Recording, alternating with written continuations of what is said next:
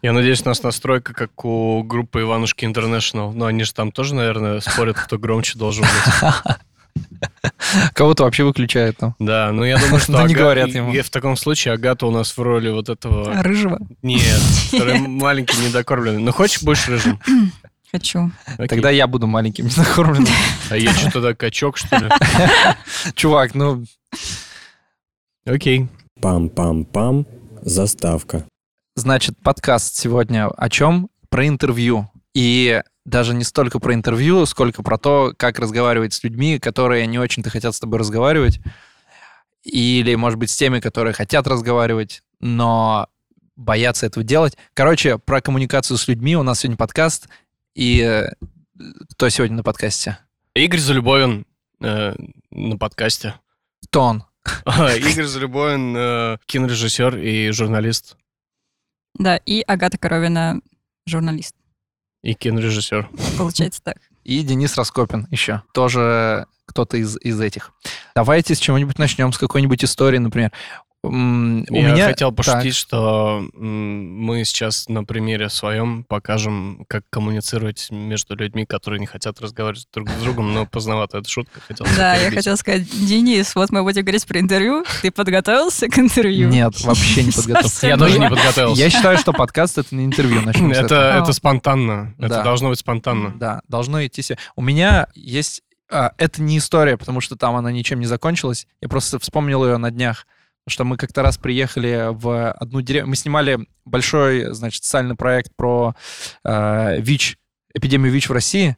И приехали, значит, очень далеко в Иркутскую область, на берег Байкала, в деревню Слюдянка, для того, чтобы смя- снять инфекционную больницу, в которой лечатся, значит, э, ВИЧ-положительные, ну, там вот местные жители Слюдянки.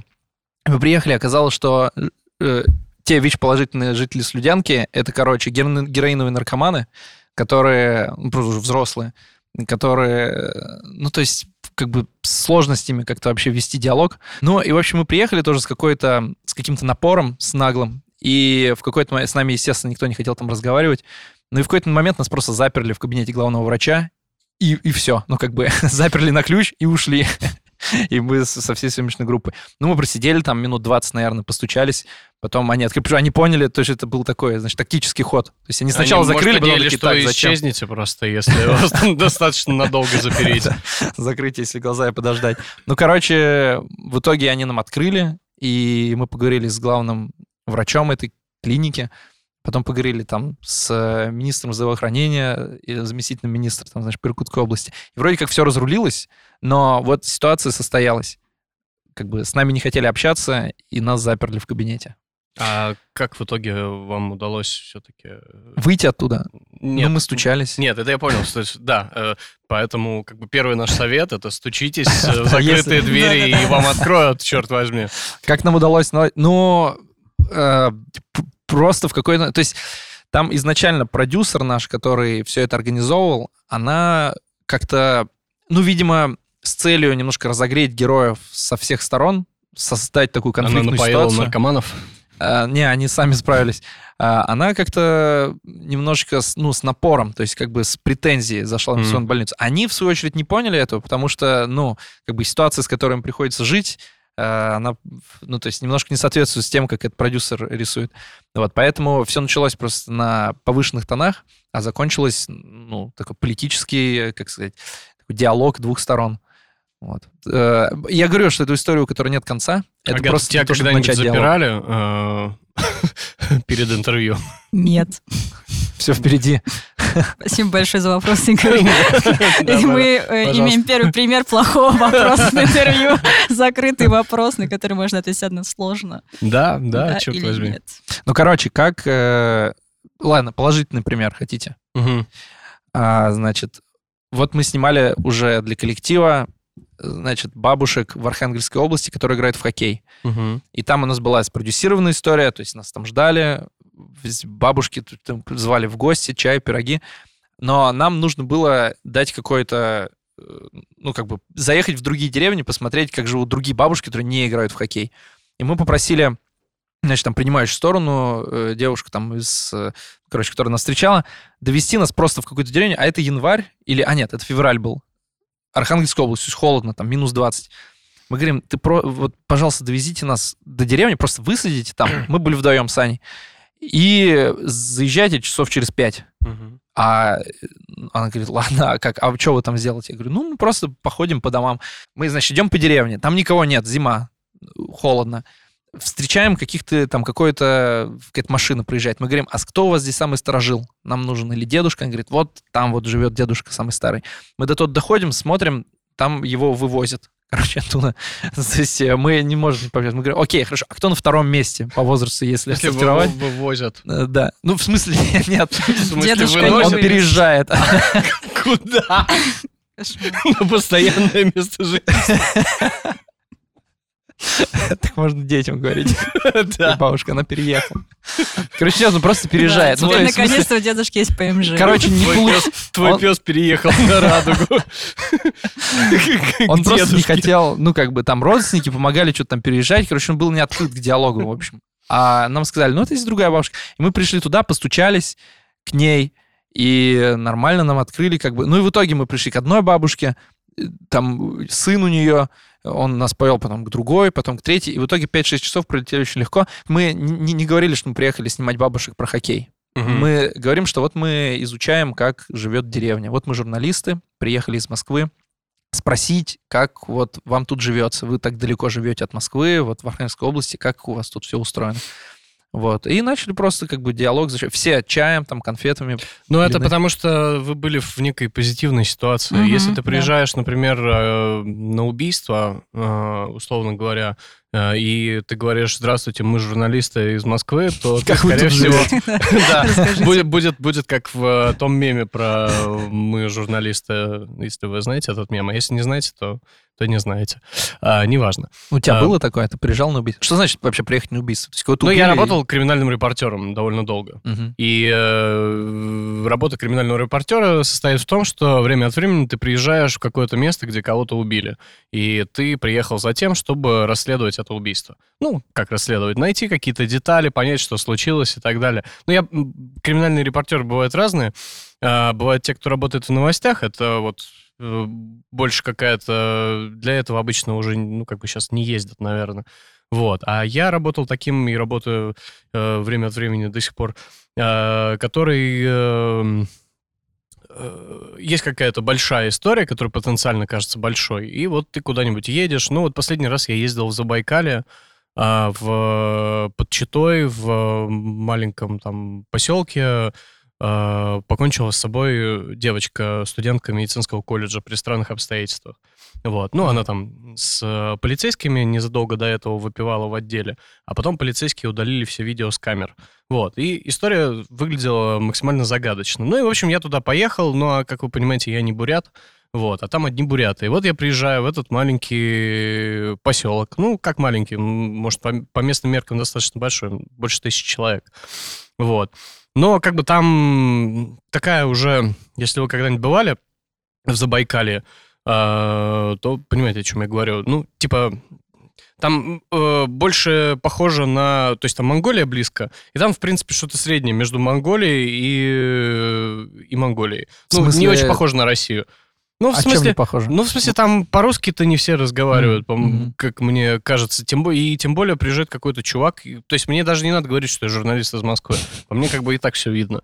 Вот. А, и э, тебе нужно каким-то образом найти э, вот людей, которые с тобой захотят, не то что захотят, ну просто что-то вообще расскажут. Вот. И тут в ход идут самые разные какие-то э, действия. Ну, то есть одно дело, понятно, есть родственники, да, надо понять, что, какая у них позиция. Ну, у них была позиция такая, что дядя этой девочки, он был... э, собственно, это история про то, как меня чуть не отпиздили буддисты э, в Датсане. Вот. Э, дядя этой девочки, он был э, ламой. Мгм. Вот. И я в какой-то момент поехал в Датсан. Вот, ну, чтобы с ним поговорить. Я его нашел. Вот, он очень не хотел об этом говорить э, по причине того, что, э, ну, он считал, что поскольку это его плем- племянница, она пила с ментами, ну, в общем, это недостойно, она позорит его и так далее, и у него была такая позиция. Вот.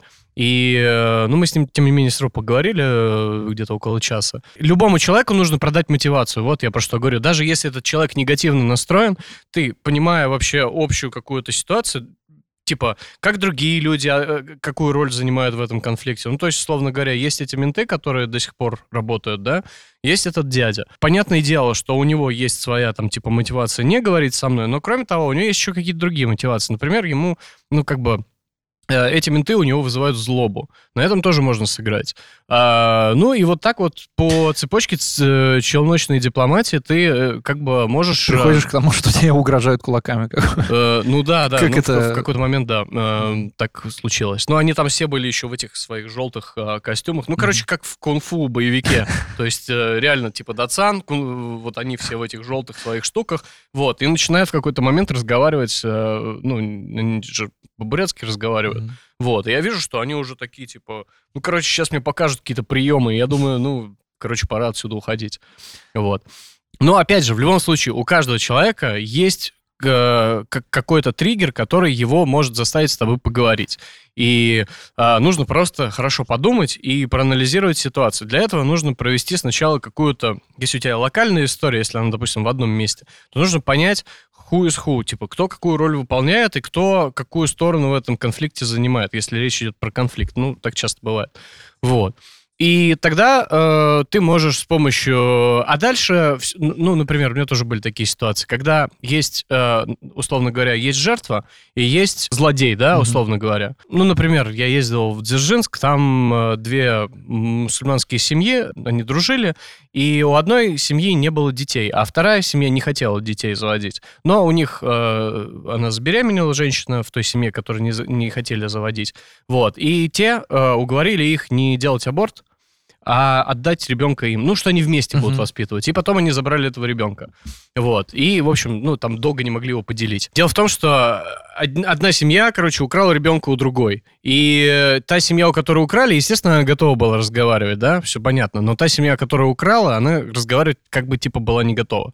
Вот. Но когда те рассказали, то я пришел к тем, которые украли, и сказал, слушайте, они про вас все рассказали. Если как бы вы ничего не скажете, вы будете, то есть история будет рассказана ими, и все. Я говорю, но я думаю, что у вас тоже какая-то своя правота есть. И вот таким образом, ну, это, конечно, очень просто, я рассказал, там было все сложнее, но э, мне не разрешают здесь больше трех минут говорить. Я, на самом деле, я тоже использовал этот прием, когда человек не очень хочет разговаривать, ты так аккуратно э, ему пишешь или звонишь, прям говоришь, что вот я уже поговорил с этой стороной, и хотелось бы послушать вас, чтобы вы, условно, себя обелили. Наверняка там есть, мы не знаем всех, всех частей этой истории. Да, Но это конфликтная тоже. ситуация, и если есть какая-то мотивация говорить, а в основном как бы в целом-то вот часто мы имеем дело с... Вот, например, про мигрантов в Средней Азии снимали целый цикл, да, и там была сложность вообще, в принципе, войти в это комьюнити хоть как-то.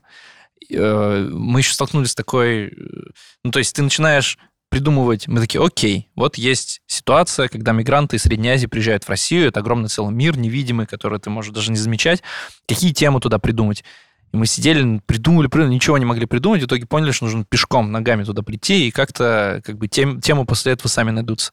И вот мы взяли камеру, пришли на армянский рынок, так называемый, на теплом стане, значит, четырехэтажный, э, там первый этаж, ну, неважно, короче, пришли туда, на вещевой рынок, ходим, смотрим повсюду.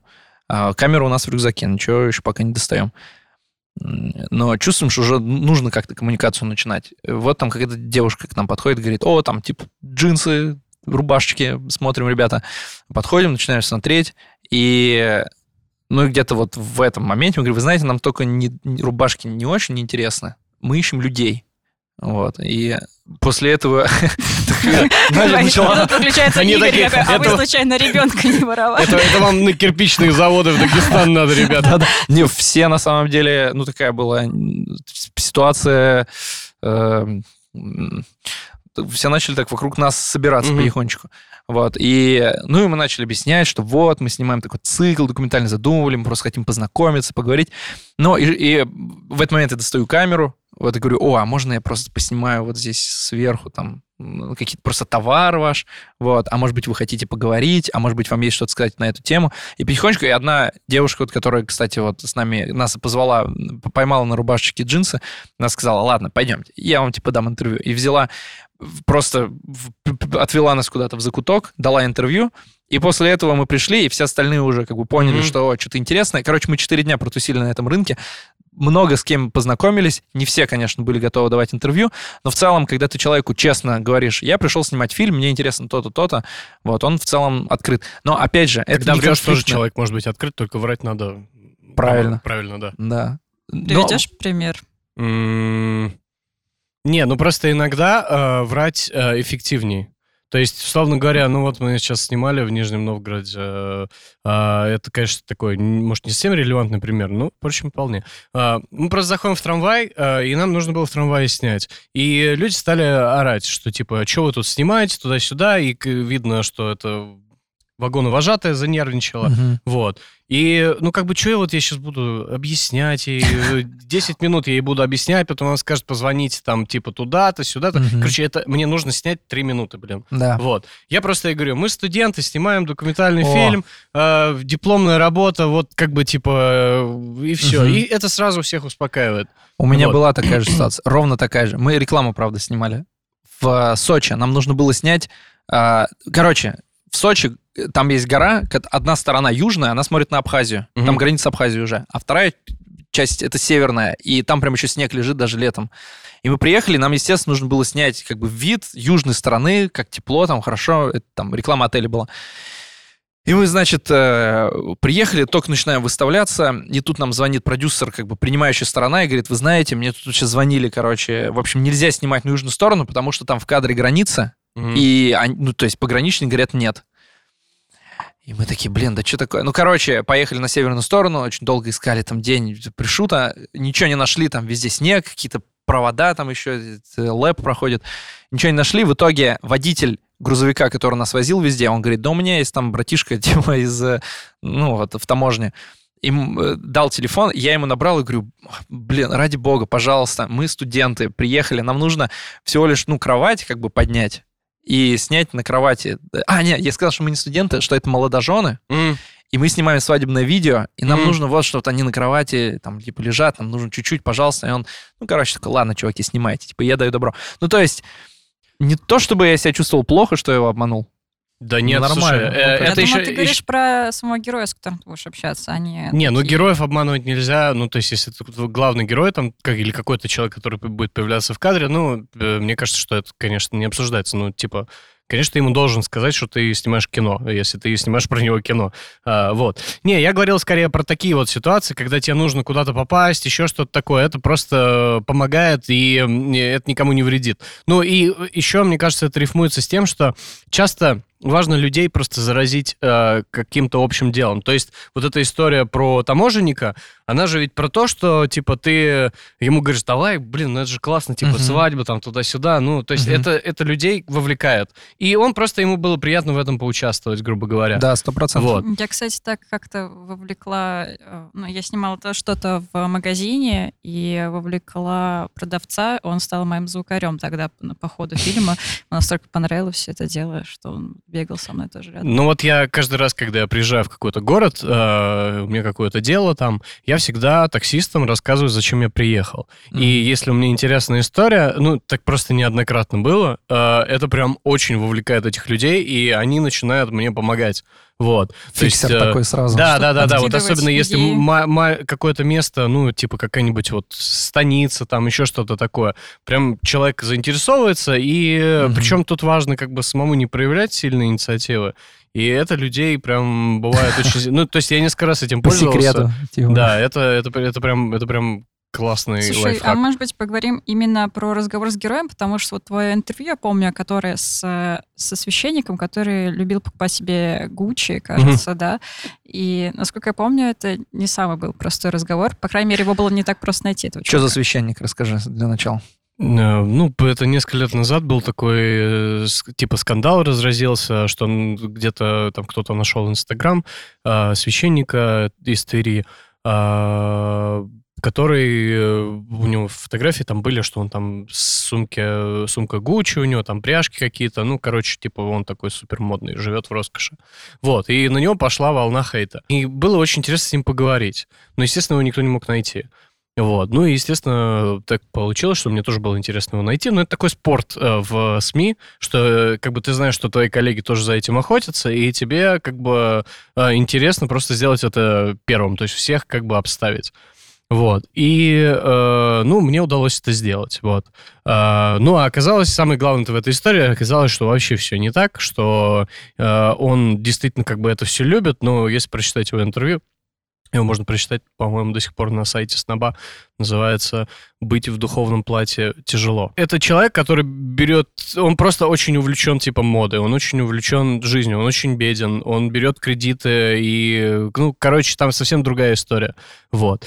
И, собственно, он как бы был общественным мнением оправдан после этого интервью.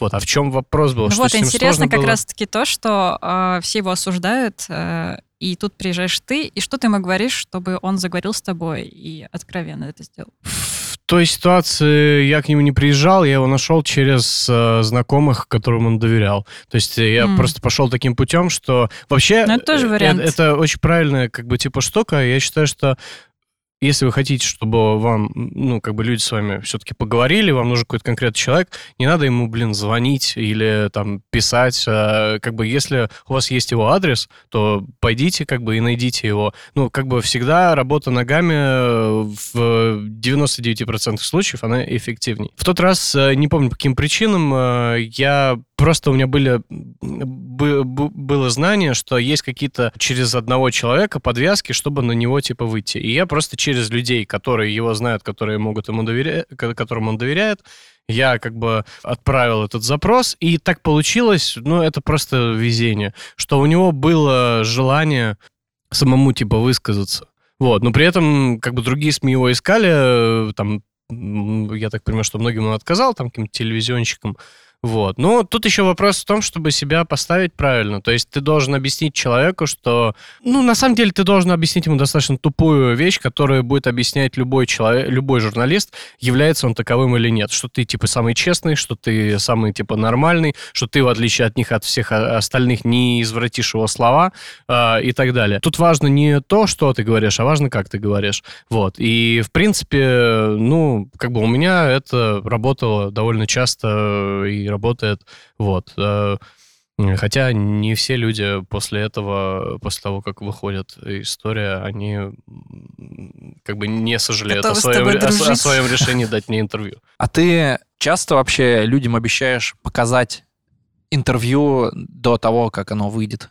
Или такая практика это порочная штука, по-твоему? Я не считаю, что она порочная. Это вот любят так делать э, в некоторых э, изданиях. Э, типа есть такая мода, но мне кажется, что это в большей степени мода. То есть, понятное дело, что я просто как-то спорил на эту тему уж не помню с кем. В общем, мне кажется, что ничего в этом там прям такого нет. То есть, особенно если ты берешь, если тебе нужно чьи-то слова опубликовать, э, ну, как бы, что это действительно, как бы, типа, что-то очень важное, вот, вполне себе можно показать человеку его цитаты, чтобы он просто себя чувствовал спокойнее, потому что он тоже для тебя что-то сделал, ну, то есть не то, что для тебя, но он как бы дал тебе интервью, если ему очень важно, ты можешь показать ему цитаты. Показывать текст э, весь, например, я на это иду крайне редко, когда есть... Э, когда мяч на его стороне, то есть он может... Э... Когда просто у нас изначально такая договоренность. То есть э, у меня есть главный герой, э, и без него ничего не получится. И он готов э, давать интервью, вообще что-то со мной общаться, только если я покажу ему итоговый вариант. Но опять же, я никогда не договариваюсь так, что я типа сделаю, типа внесу все его правки. Угу. Вот. То есть все правки на основе честного отношения. Если я какую-то хрень написал, тогда да, окей. Вот.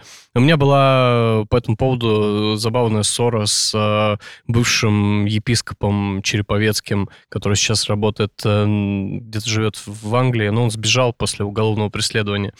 Вот. А он... У меня текст назывался тьма в сердце русского епископа.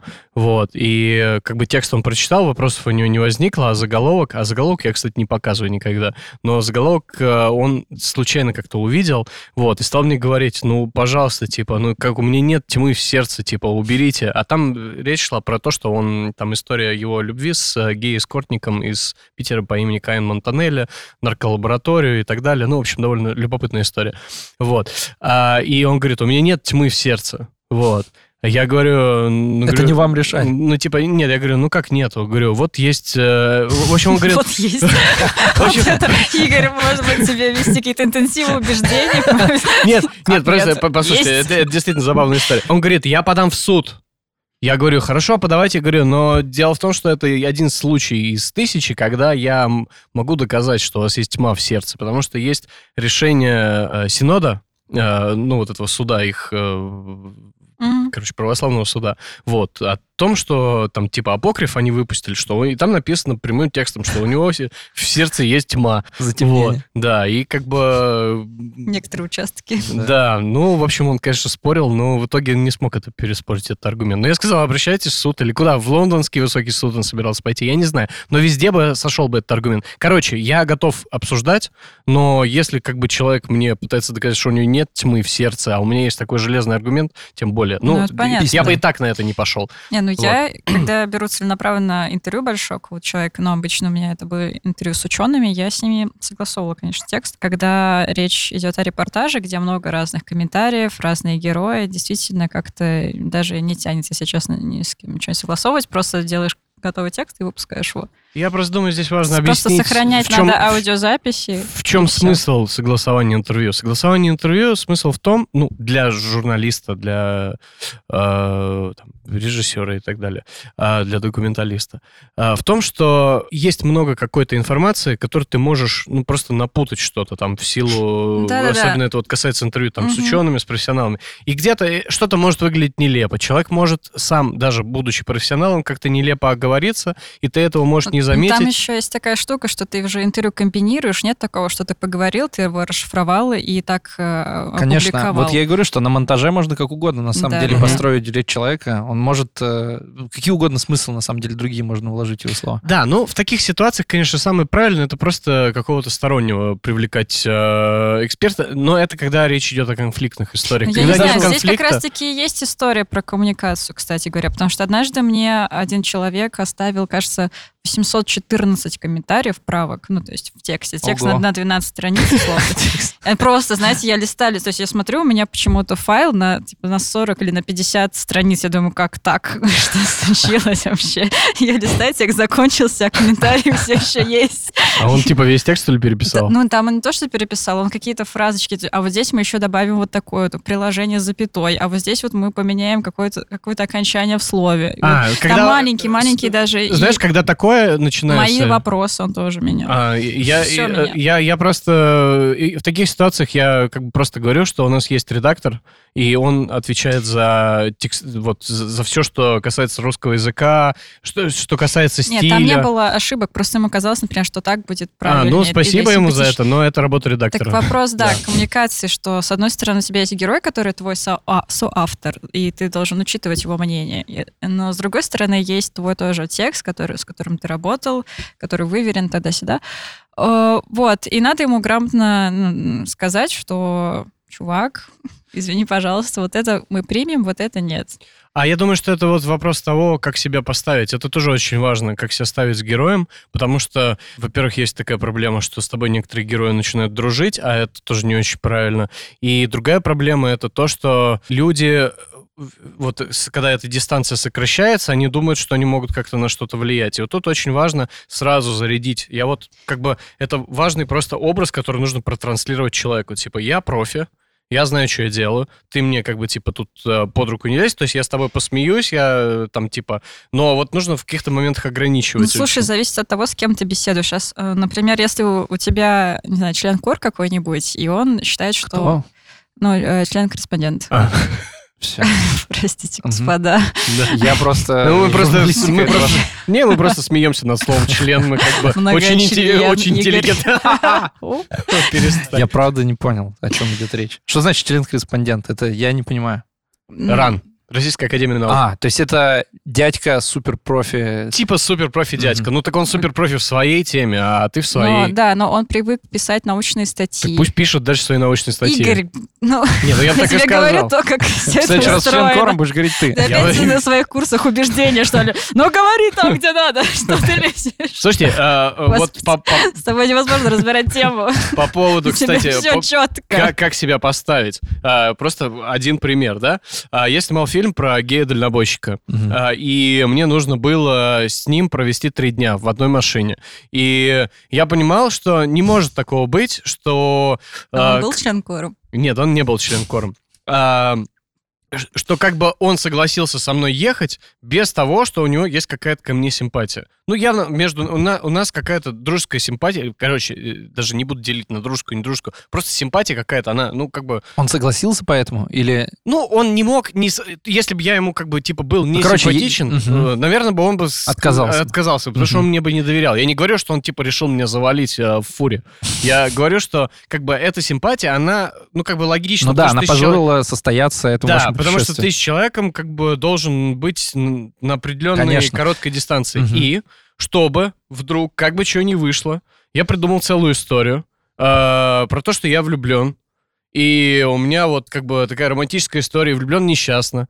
И я ему про это рассказывал, какие-то байки травил. Ну, что так, в веселой, Это все веселой неправда форме. было. Ну, это было, конечно, неправдой. Вот. Но просто, э, чтобы он понимал, что я как бы, ну, не то, что, типа, Чтобы даже, вывести что я его там, на типа, натура- Чтоб ты- Нет. Он мог тебя спасать. Чтобы между нами простроилась правильная дистанция, чтобы он не... Просто если бы он вдруг бы решил бы ко мне проявить какие-то знаки внимания, условно говоря, то я бы должен был ему, ну, как бы, э, отказать, правильно?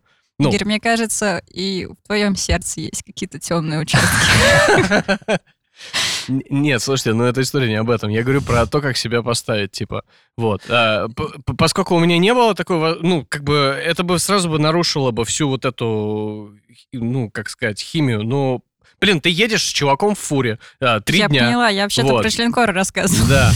Нужно, чтобы он, с одной стороны, тебе симпатизировал, а с другой стороны, чтобы он не переходил эту границу, и чтобы у него даже не появилось этого желания. Поэтому мне вот как бы, типа, пришлось выдумать такую историю, и это, в принципе, сработало. Ну, не знаю, может быть, и не поэтому, но, по крайней мере, я себя как-то поставил в нужную э, ситуацию, что он, с одной стороны, да, мне сочувствовал, там еще что-то такое, и это был повод для шуток и прочее, прочее. Короче, об этом нужно думать. Но штука-то, я вот хотел, кстати, зацепиться. Ты говоришь, ни в коем случае нельзя дружеские отношения герою как-то, ну, не испытывать, а сохранять, короче, дружеские отношения. Нужно все время держать дистанцию. Но ты Нет, же по-другому-то как бы и не выйдешь, да, ты же и не сможешь э, приблизиться к нему настолько, чтобы раскрыть его. Вот, то есть, э, Вот чего здесь- не бывает? Не бывает, что... Э, Не, не бывает без, если у тебя какая-то особенно такая съемка, что вот, ну, Да, он должен нужно тебе... раскрыть человека, Конечно. конечно. Но, э, опять же, тут э, как бы, нет, не бывает без, конечно, без какой-то симпатии, без дружеских отношений, но здесь тоже нужно правильно простроить дистанцию, чтобы потом не получилось так, что он будет считать нужным, что там типа на Что он монтаже на может, на может монтаже. залезть и говорить, давай вот здесь вот так сделаем. вот Но тут это уже вот другой так». вопрос. Это как бы насколько ты позволяешь другим людям как бы влезать в монтаж в целом. Нет, Но вы ну, понимаете, что бывает ситуация, допустим, я больше работала с текстом, когда я присылаю человеку э, Google Doc с э, возможностью редакти... не, невозможностью редактирования, просто ч- чтения, например, и Мгм. можно оставлять комментарии. Человек не может ничего там менять в тексте, но он копирует этот текст, доставляет, создает новый Google документ и там все переписывает. А ты еще к нему обращаешься, посмотрите фактические ошибки, пожалуйста, и все. Все остальное, как бы, все, ок, не трогайте, пожалуйста. Вот, можем подтвердить. Но А в не всех это еще останавливает. сложнее. То есть человек смотрит на себя, и очень часто такое бывает, когда ты снимаешь человека, который не постоянно снимается. Это вот, знаете, как ты записываешь свой голос, а потом такой, ой, что-то я как-то не так звучу. А вот для человека там все не так. Вот, Мгм. и это, это, это очень сложно. Поэтому, э, по моему опыту, мы очень редко показываем какой-то результат человеку до, До, того, как да. он опубликован. Нет, да. с геем-дальнобойщиком было важно показать, потому что он сохранял анонимность, и нам Мгм. нужно было, чтобы он посмотрел... э, нет, чтобы мы могли какие-то детали не заметить, М, просто мгм. которые нужно скрыть. И тут как бы необходимо было, чтобы он смотрел. Но ему, кстати, все очень понравилось. Но вообще, вот возвращаясь как бы к дружеским отношениям, для меня это вот по- на самом деле единственный как бы ключик к тому, чтобы как-то к человеку приблизиться. То есть одно дело, когда это у тебя есть интервью, и это какой-то эксперт, не знаю, член кор, и ты приходишь Например? к нему, и э, вот здесь это абсолютно э, ну, отношение профессионал-профессионал. Э, как бы в рамках работы. А другое дело, если у тебя есть какой-то чувак, просто чел, ты снимаешь про его жизнь, например, или не эксперт совершенно. Mm-hmm. Нет никакого другого способа, ну, для меня, во всяком случае, выстроить с ним коммуникацию, кроме как попробовать с ним задружиться. Я это подменяю другим. Э, я такой, как бы, типа, посыл, что смотри, я крутой профессионал, я сейчас буду делать свою работу, и, как бы, вот ты можешь поучаствовать, поучаствовать в этой игре. Ты да. можешь посмотреть, как тебе нравится. Ну, ну, типа какой-то такой посыл. То есть... Тебе э, очень повезло, чувак. Нет, ну понятно, что я так это как бы не артикулирую. Но в дружбу играть, это тоже не очень честно. Ну, слушай, мне кажется, так иногда просто надо подстраиваться. Ты понимаешь, что с этим человеком, ну, там, допустим, можно чуть-чуть пошутить, и он успокоится и сразу будет тебе доверять. С каким-то лучше себе поставить как профессионал, что я знаю, что я делаю, а с каким-то лучше оставаться таким серьезным немножко на расстоянии и постепенно, очень постепенно с ним сближаться.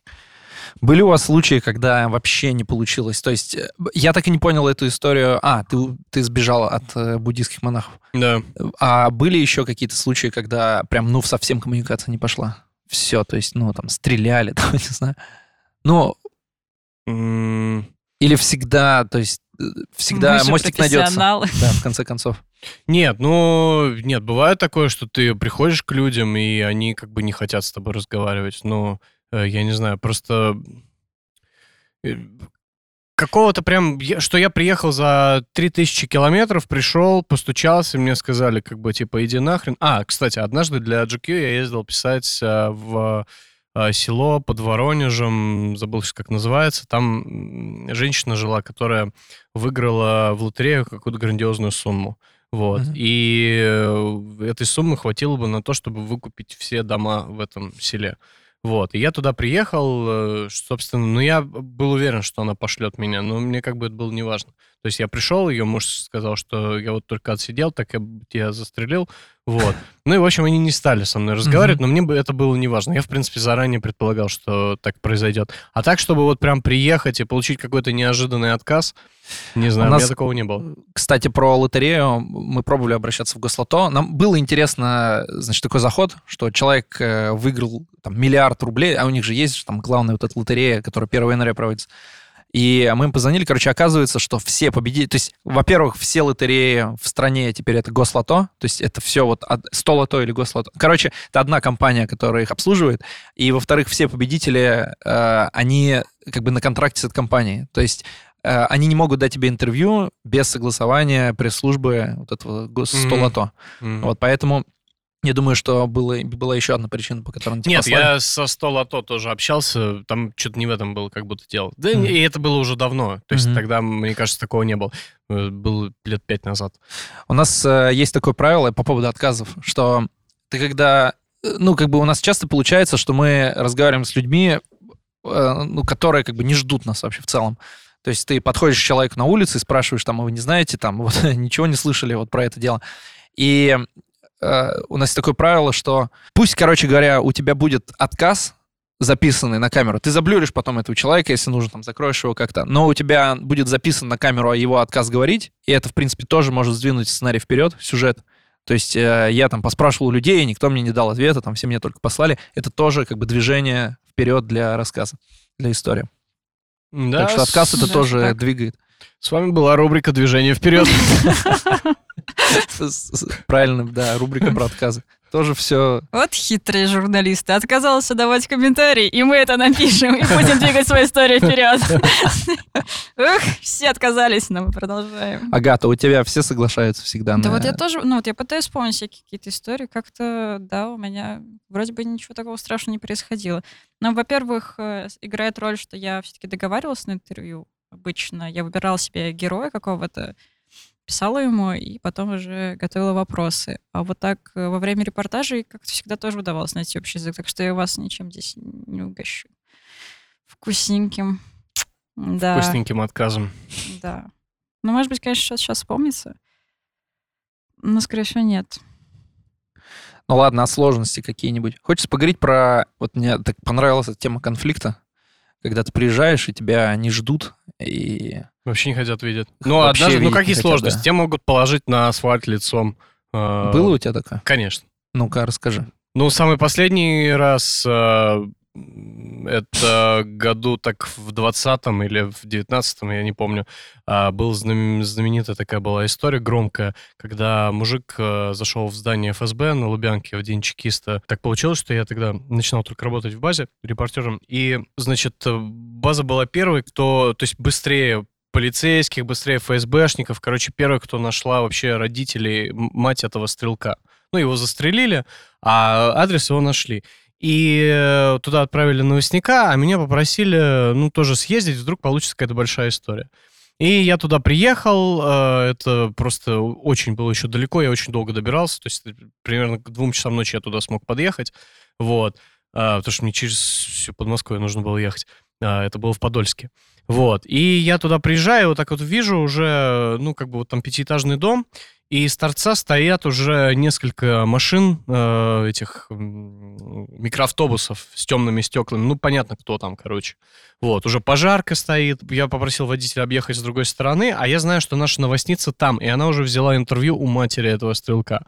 Вот. И, в общем, я прошу просто остановить машину у подъезда э, вот этого. И я понимаю, что сейчас, ну, штурм, типа, будет. Вот. И нужно успеть э, нашей новостнице сказать, чтобы она отправила интервью на облако, потому что уйти она уже не, не сумеет. Ну, типа, что-то надо Мгм. делать. Я, короче, я просто выхожу из э, тачки, водитель уезжает, вот, и у меня просто несколько вот каких-то секунд я сделал вид, кажется, что я пошел куда-то пасать, Э, вот, и просто, типа, написал сообщение, выхожу, я сам тоже не очень понимаю, что делать. И дальше через секунду мне просто кричат, типа, типа, ты кто, блядь, такой?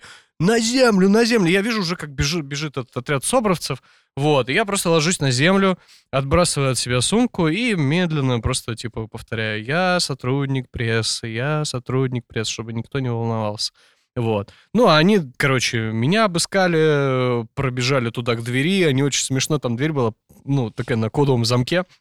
И они, короче, хорошо, что они ее не начали взрывать, они смогли ее отодрать, но их, то есть у них, ну, такой шторм, там человек 7 или 8 бежит этих собровцев, вот, они, ну, как бы так быстро бегут, все классно, а потом хуяк, и дверь подъездная не открывается, они код, видимо, не знают или что. Короче, Сейчас, по пальчикам. давай. за- Всё, 1,8 затертый там. Попробуй, а 8,1. 18 ключ. Да, их это застопорило. И это было так смешно. Вот. Но я лежал, как бы, мне, в принципе, было весело. Вот. Потом они как-то ее смогли вчетвером так отодрать просто. Вот. Забежали туда, ударили нашу журналистку. Э, И мы подавали заявление, между прочим, в Следственный комитет, да. Но никто на него не отреагировал. Ну, ее прям сильно ударили. М. Вот. Но они очень разозлились. Блин, конечно, то, Так, что... а, э, э, Ну, когда замок не можешь открыть, каждый раз да, ну сложности в том, что иногда ты попадаешь в какие-то ситуации, причем я не виню там типа собровцев, ну, за то, Они что меня приехали положили туда зачем? То есть, э, ну Они приехали- Приехали арестовать маму, Он получается. жил тоже по этому адресу. Ну, слушай, э, Неизвестно, может быть, у него могли быть сообщники, еще что-то. Ну, то есть такие вещи, как бы, вот. А я после этого ее задержали, меня отпустили через какое-то время, э, коллегу задержали, а я поехал дальше по адресу его отца. Вот. Мгм. А там уже тоже все в ментах. Ты сразу же. А у меня была такая э, куртка еще кожаная, куртка Дукалиса, я ее называл. Я ездил, когда нужно было быть похожим на мента, ну, по разным причинам. Я как бы ее всегда надевал. Вот. И, короче, я в этой куртке Дукалиса приезжаю туда, ну, то есть меня только отпустили, я еду, там другие менты. Там стоит какой-то сержантик у подъезда. Я говорю, седьмой? Он такой, да, да, седьмой. Ну, этаж, типа, ну, он, чтобы меня принял, типа, за следака. Вот. Э, Я поднимаюсь наверх, там стоят еще четыре мента. Вот, ну, следователи, точнее, менты, там что-то допрос какой-то идет, обыск там шел. Вот. А менты стоят, э, следаки курят на лестнице. Я что-то подошел и что-то тоже так, типа... А мне повезло то, что из-за шухера согнали с разных отделов следаков, Мгм. и они не знали друг друга, типа, в лицо. Ну, то есть, понятно, что, типа, из, из, из разных, и, может быть, кто угодно. И я вот так с ними постоял, полчаса мы с ними поболтали, пока они такие спросили, я говорю, а ты откуда? Я говорю, да я журналист, они такие, типа, На землю. не, ну, не за, ну, как бы мы уже сдружились, э, просто не поняли, что я их наебал немного. Вот, ну, как бы все честно было. Вот, ну, вот так это То есть опять тоже через бывает. дружбу, да, заход? Да, видишь. Не через... Ну, я, кстати, э, хотел предложить коньяку выпить, но потом передумал. Думаю, лучше Ну а один какие, а как вот, э, какие есть лайфхаки в задружиться? Ты бы что назвал? Вот как ты с ними общий А просто нашел? нужно э, стараться считать, что за образ у человека, и постараться его как-то В немножко общем, надо создать отзеркалить. личность Да. новую. Не, ну просто, слушай, б- Нет, я, я Мгм. понимаю, о чем ты говоришь. Да. благодаря тому, что вот я много ездил, я знаю разных людей. У меня, ну, как бы я могу с- с- как-то с простыми людьми, потому что я сам тоже, в общем-то, родился там в маленьком городе, жил всю жизнь среди простых людей. Ну, с этими надо поматериться и быть как бы типа своим. С этими надо быть чуть-чуть там вот как бы, не знаю, там... Короче, э, для каждого какую-то свою конфетку найти, и тогда это будет работать. Ну, вот, э, я не знаю, женщинам, конечно, проще в этом смысле. Что ты сказать? Думаешь? Ну, ты Почему? во- вот расскажи, это может быть заблуждение. Ну, у меня был такой один ну, случай, когда э, всё очень странно. Я тогда работала как раз-таки новостником, только-только начинала э, как журналист, и меня посадили типа новостником. И надо было куда-то позвонить, чтобы уточнить информацию, что там в метро произошло. И я как-то по- поболтала с чуваком, который был э, там, э, не знаю, на телефоне, который работал э, в метро. И потом он еще несколько лет мне потом писал какую-то информацию скидывал по метро. Прям вот после первого звонка. Он, мне- он прям позвонил в редакцию, говорит, а можно Агату к телефону? И мы с ним потом созванивались, хихикали. Я его даже в лицо не видела. Ну, как так случилось? Вот. Ну, блин, как так Ну, случилось? умение по, по голосу, да. Вот видимо. мне как бы никто не сливает, к сожалению, информацию Из метро. Да, из метро, откуда угодно. потом мне предлагал работать в метро. Какой бы у меня не был приятный голос, как бы... Приятный э, смех. И ну да, смех. да, да. Но помнишь, ты, Спасибо, мы да. даже с тобой говорили о том, что я могу внедриться в некоторые сообщества, потому что у меня материнское лицо, какой-то э, вайп матери и все такое. Ну да, я думаю, это работает. Да, потому Иногда- что... Ну и как будто бы мне легче доверять, потому что я вряд ли ударю человека или что-то сделал плохое. Вообще, как, как будто э, от меня не исходит какая-то угроза. Да, конечно. Поэтому людям легче мне довериться и сказать что-то такое. Вот. А еще у меня голос подражит, я еще перепутаю слова, и все, они такие, ну, совсем, Мгм. совсем слабенькая, глупенькая девочка, поможем ей. И Да, начинает вот мне видишь, помогать. Вот, вот, вот. да, вот. тоже есть такие приемчики. Самое жесткое интервью в вашей жизни. Блин, я только хотела сказать что-то миленькое. Самое Э, жесткое. Жесткое в смысле для тебя? Ну, В смысле... Ну, не для меня, а для тебя. Ну, я понимаю, или для твоего героя. Ну, без разницы. Ну, просто что, что- то, что подходит под это описание. Ну, черт. Я просто никогда особо жесткие интервью-то не брала. Я вообще была... Ну, мои первые интервью были такие, что я не до конца понимала, что делаю.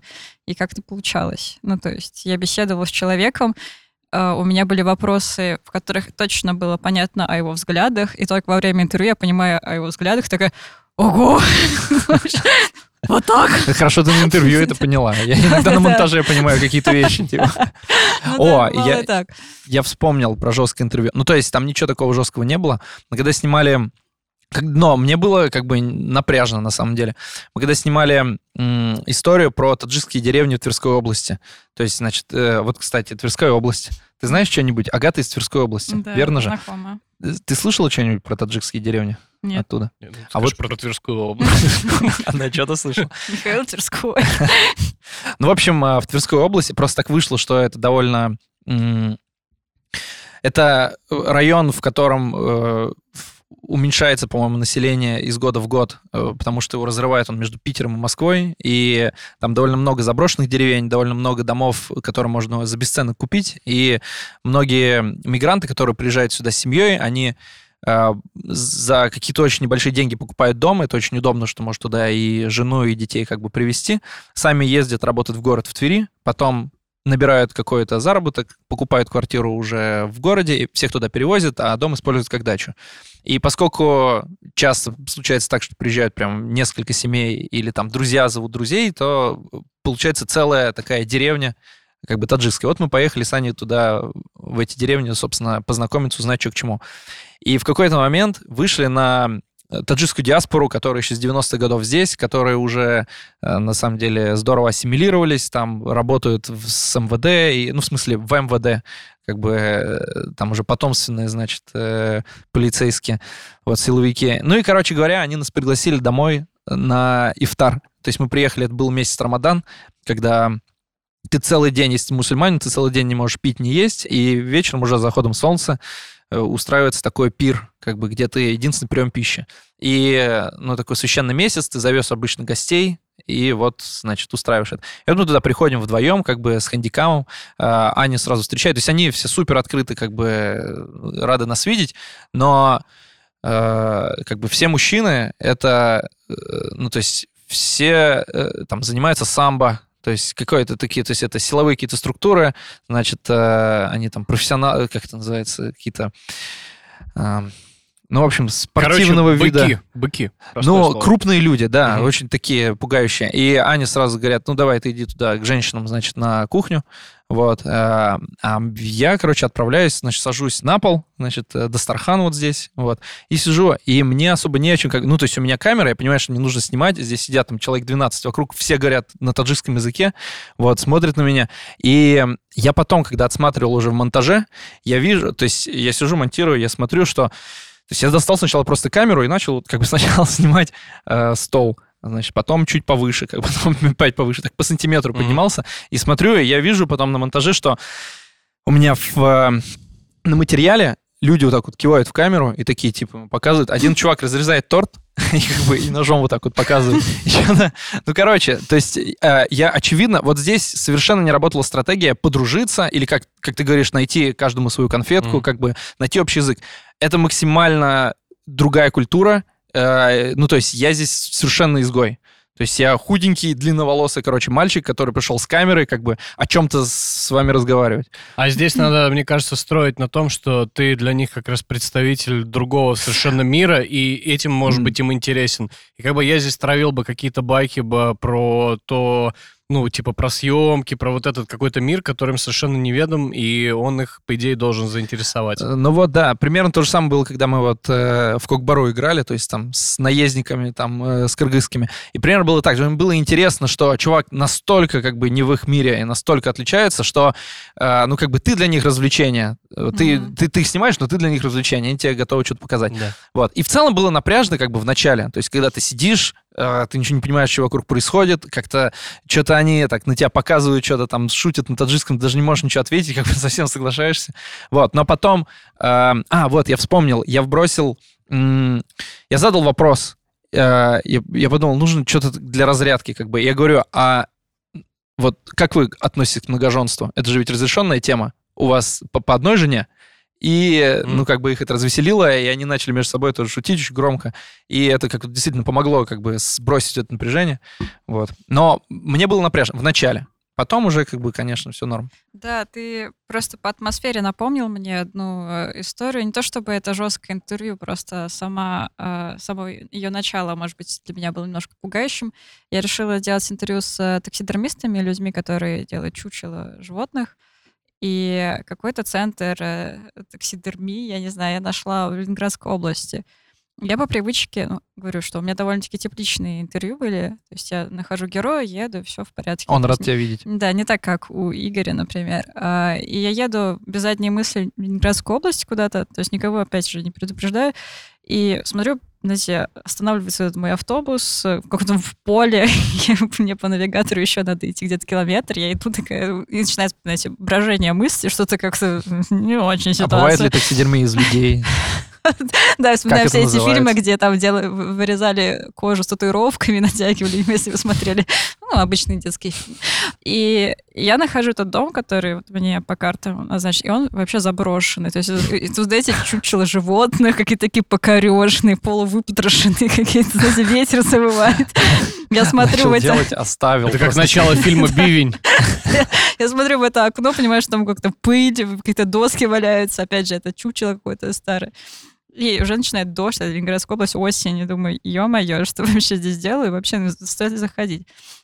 Но потом все как-то анализовалось, и оказалось, что там есть еще недалеко дом, где э, активная точка этих таксидермистов, и ты там просто заходишь и видишь э, голову слона, который прямо сейчас натягивают. Ну, там определенные... Еще живые животные бегают. Да, не, ну там самое странное было, когда я зашла в коморку, в которую мне нельзя было заходить. А, Тебе так сказали, типа, что это место, куда нельзя заходить? Ну, да. Я случайно перепутала с туалетом, как понимаешь. Ну, я глупая. А, И там на полу просто лежит э, шкура медведя, вывернутая, свежая. Знаете, что вот пахнет, как э, в магазине, э, где мясо продают. Это вот такое парное какое-то мясо. И там вот эти пальчики вывернуты у этого медведя. Какой-то полузакоченевший рысь в раковин, который не помещался, вот так стоял. И голый чувак. Я Но- же говорил тебе, не приходи сюда. Да-да-да. И как раз-таки по поводу коммуникации с ними было не очень просто, потому что они тоже, наверное, ощущали, что Не очень просто. Не очень просто. Они Мгм. были довольно-таки закрыты. Казалось, вообще не хотят э, посвящать свои секреты. Но у тебя не, не прошло это напряжение со временем? Не, со временем, ты- ну, ты когда я-. Когда я попросила научить меня делать чучело голубя, все вообще стало на свои места. Такие, как родная, ну давай, вперед с тобой. А мы думали, ты уже не попросишь. Да, там еще медведь хочешь. Ну, как бы вот так. Ну, а твоя как- какая, какая Ну, жесткая Мне история? что-то, мне кажется, что она уже не такая жесткая, она как-то потеряла жесткость э, со временем. Нет, но на самом деле, да нет, много жестких историй, но я расскажу веселую. Значит, это была так называемая ночь длинных ковшей, когда сносили ларьки в Москве. И я писал про это большой текст. И э, сносы эти не, прода- не, не в одну ночь все-таки были, а там периодически.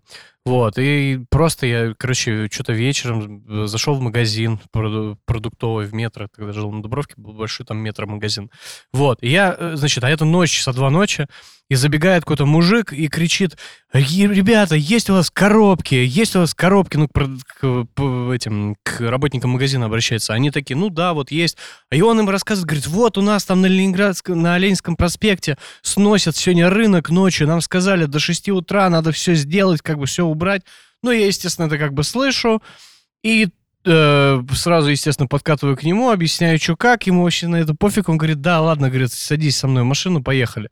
Типа, я тебя довезу, а дальше там сам. А у меня с собой ничего, у меня с собой даже телефона нет. Ну, а как бы идти за телефоном некогда, нет времени. И я приезжаю туда, а, значит, там реально вот рынок такой, типа, павильон закрытый, тысяча мелочей. И там все, там атмосфера, как на тонущем корабле. Все пакуют вещи, потому что понимают, что в 6 утра приедет чертов бульдозер и снесет все к ебени матери. И, и вообще всем не до меня. То есть они э, все собираются туда-сюда, я к одним подошел, к другим подошел. Вообще, какие журналисты? Уже поздно, как бы раньше надо было это все освещать. Вот. И тут я вижу палатку, типа, с надписью «Администрация». Я думаю, ну, зайду на всякий случай. И я, значит, захожу туда, а, открываю дверь и вижу такую картину. Значит, сидят... Я вот серьезно, вот, э, вот здесь нет никакой журналистской выдумки, ничего, никакой байки в этом нет. Это вот ровно так и было. Значит, такая коморка 5 на 3. Там сидит э, такой мужик в артистическом шарфе, мент и мужик полностью одетый в клеточку Бербери. Вот. Звучит как начало пьесы. Да, так это буквально вот выглядело все как пьеса. Вот, значит, армянин в Бербере, э, чувак с артистическим шарфом и мент. Вот, и они, на столе у них, э, вот, я не знаю, там типа пятилитровка спирта. Ну, естественно, она не полная, но там много его. И они его пьют. По телевизору идут новости, как это «Россия-24», портрет Путина, портрет Медведева. И я говорю, здрасте, я журналист, э, спецкор. Они говорят... Ты-то са- нам и нужен. Типа, ну садись, спецкор. Вот. Вообще как бы не изумляюсь, но они уже в хорошем были подпитии. Вот. Они говорят, ну садись, спецкор. Я, значит, сажусь, они говорят, что, откуда ты? Ну, я сказал там, откуда я туда-сюда, и мы стали пить спирт. И дальше все реально происходило как в пьесе. Туда э, в время от времени к ним в коморку заходили, ну, то есть сидели, кто пили, значит, э, участковый какой-то по вот этому, как бы, типа, рынку, который от него кормился, бандос, который как-то связан с этим рынком, который пытался порешать проблемы, но ничего не получилось, который в клеточке Бербери. У него даже ботинки были в клеточку Бербери. Вот. И- Маскировка. да, и э, вот этот владелец рынка, Андрей Борисович, по-моему, его звали. Почему у него был артистический шарф, я не помню. Вот. И к ним заходили постоянно люди, кто на этом рынке работал. Они же там тоже там типа по 10 лет, по 15. Они заходили выпить, ну, в промежутке между своими сборами. Помянуть. И мы сидели, и просто, и каждый приходил и рассказывал какую-то свою историю. И я сидел и слушал это все. И, ну, а я как бы типа пил с ними. И, в общем, я не знаю, сколько мы выпили, очень много. У меня с собой не было диктофона, у меня с собой вообще ничего не было. Мне надо было как-то это все запомнить. Вот. Ну, в общем, вот такая вот история. Ну, Красиво. Потом, потом как-то, да, очень жалею, что у меня не было с собой камеры, конечно, и чего-то такого, потому что это вот прям такой сюжет э, один на тысячу, что ты его просто случайно поймал в магазине и вот. Ну, ничего, как бы меня как-то... Я там в 7 утра вернулся домой э, в очень сильно пьяном состоянии, поспал, и потом сел э, писать текст. Ну, ты вспомнил, то есть... э, Что-то, да, вспомнил. Ну, Помню, был на рынке. Ну, вот Да, нет, ну каких-то... клеточка, это вафелька. Да, да, ну, на самом деле, это просто было приятно пережить. Э, Как бы, как, как текст, наверное, это сложно сделать хорошо. Это вот больше... Сейчас я понимаю, что это больше кино. Это, короче, была история, чтобы рассказать ее на подкасте, понимаешь? Да, да, да, да. Она нашла свою форму, в конце Да. концов. Да. Так что, как говорится, что, что? Стучитесь в закрытые двери, а, э, не бойтесь Создавайте отказов, новую личность для каждого человека. не стесняйтесь пить коньяк. Да. и спирт. И а, носить кожаные куртки, И носить чтобы кожаные куртки. выдавать себя Да. за кого-то. Пам-пам-пам. Заставка. Спасибо вам, что смотрели нас и слушали. Это был подкаст коллектива. Подписывайтесь во всех соцсетях. Пока. Пока. Пока.